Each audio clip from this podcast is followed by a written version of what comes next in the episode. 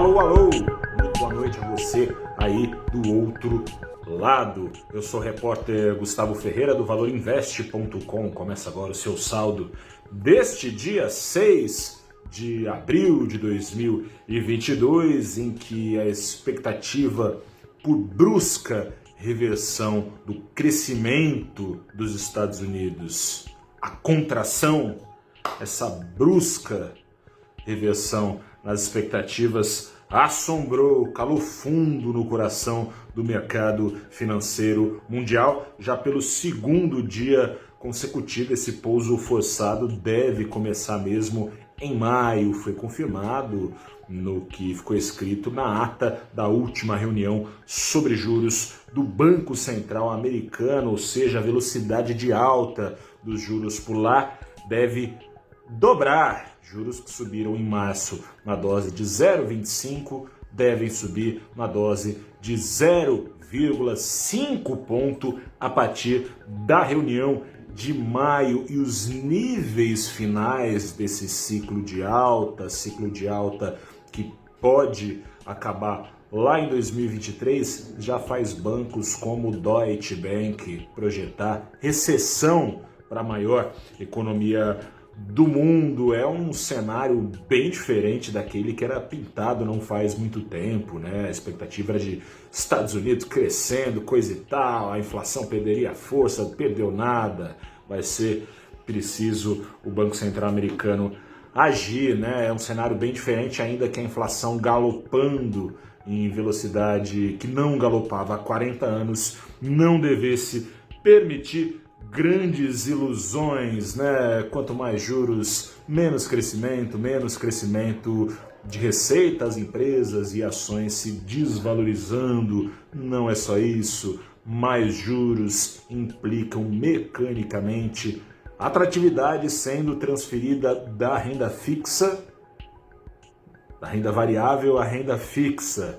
Quanto mais juros, mais atratividade tende a ser transferida. Hoje, os títulos americanos de longo prazo, de 10 anos, títulos que o governo americano usa para se financiar, bateram de novo pelo segundo dia, roubando a atratividade, bateram os maiores níveis de rendimento em três anos no Brasil. Isso, isso se traduziu numa queda de meio ponto, saiu barato, meio ponto de queda pro Ibovespa, com as ações da Vale em alta, o minério com boas perspectivas de geração de caixa para a empresa, ações da Vale subindo 1,5%, reduziram o impacto num dia em que 68 das 91 ações do Ibovespa caíram. Já o dólar, atraído de volta aos Estados Unidos, o dólar ficou 1,02% mais caro, foi aos R$ 4,72 centavos, talvez você se pergunte por que, que o Banco Central americano demorou tanto. Demorou tanto pelo seguinte: o Banco Central americano tem meta dupla, né? duplo mandato no jargão do mercado, ou dois compromissos em bom português. Não só, diferentemente de praticamente todos os bancos centrais do mundo, o Banco Central americano não tem só meta de inflação, tem meta de emprego.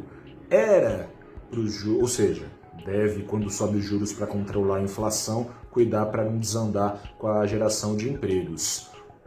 Com a guerra, o Banco Central americano, que era para ter subido os juros em meio ponto já em março, preferiu ir devagar com andor. Por quê? Porque a guerra por si só poderia trazer impactos econômicos imediatos e, portanto, por si só tirar a necessidade de uma alta de juros tão forte, né? Mas ao que parece, não é o que está acontecendo, exceto pela inflação ainda mais turbinada do que já estava. A economia americana segue com uh, o seu mercado de trabalho florescendo, né? Com isso, o Banco Central americano, que tanto embaçou para fazer isso, né? Tanto resistiu, vai precisar fazer aquilo que menos desejava fazer: subir juros, aceleradamente, mais violentamente do que desejava, para controlar justamente o crescimento do mercado de trabalho, de trabalho americano. Fora os, os choques de oferta, a inflação nos Estados Unidos se espalha pressionada pela geração de mais e mais salários, né? Tem pouca vaga para muito trabalhador e muito é, muita vaga para pouco trabalhador, ou seja, a economia está bombando mais é, do que acima do seu potencial de crescimento. O negócio é ao contrário aqui do Brasil, com isso os salários indo à lua, vai ser preciso apagar parte desse crescimento para tentar controlar a inflação. Do contrário, duas batalhas serão perdidas lá para frente e aí talvez de vez, tanto contra o desemprego quanto contra a inflação. Vamos ver no que isso tudo vai dar. Eu sou o repórter Gustavo Ferreira do ValorInvest.com. Nos falamos amanhã. Um grande abraço, boa noite, até a próxima.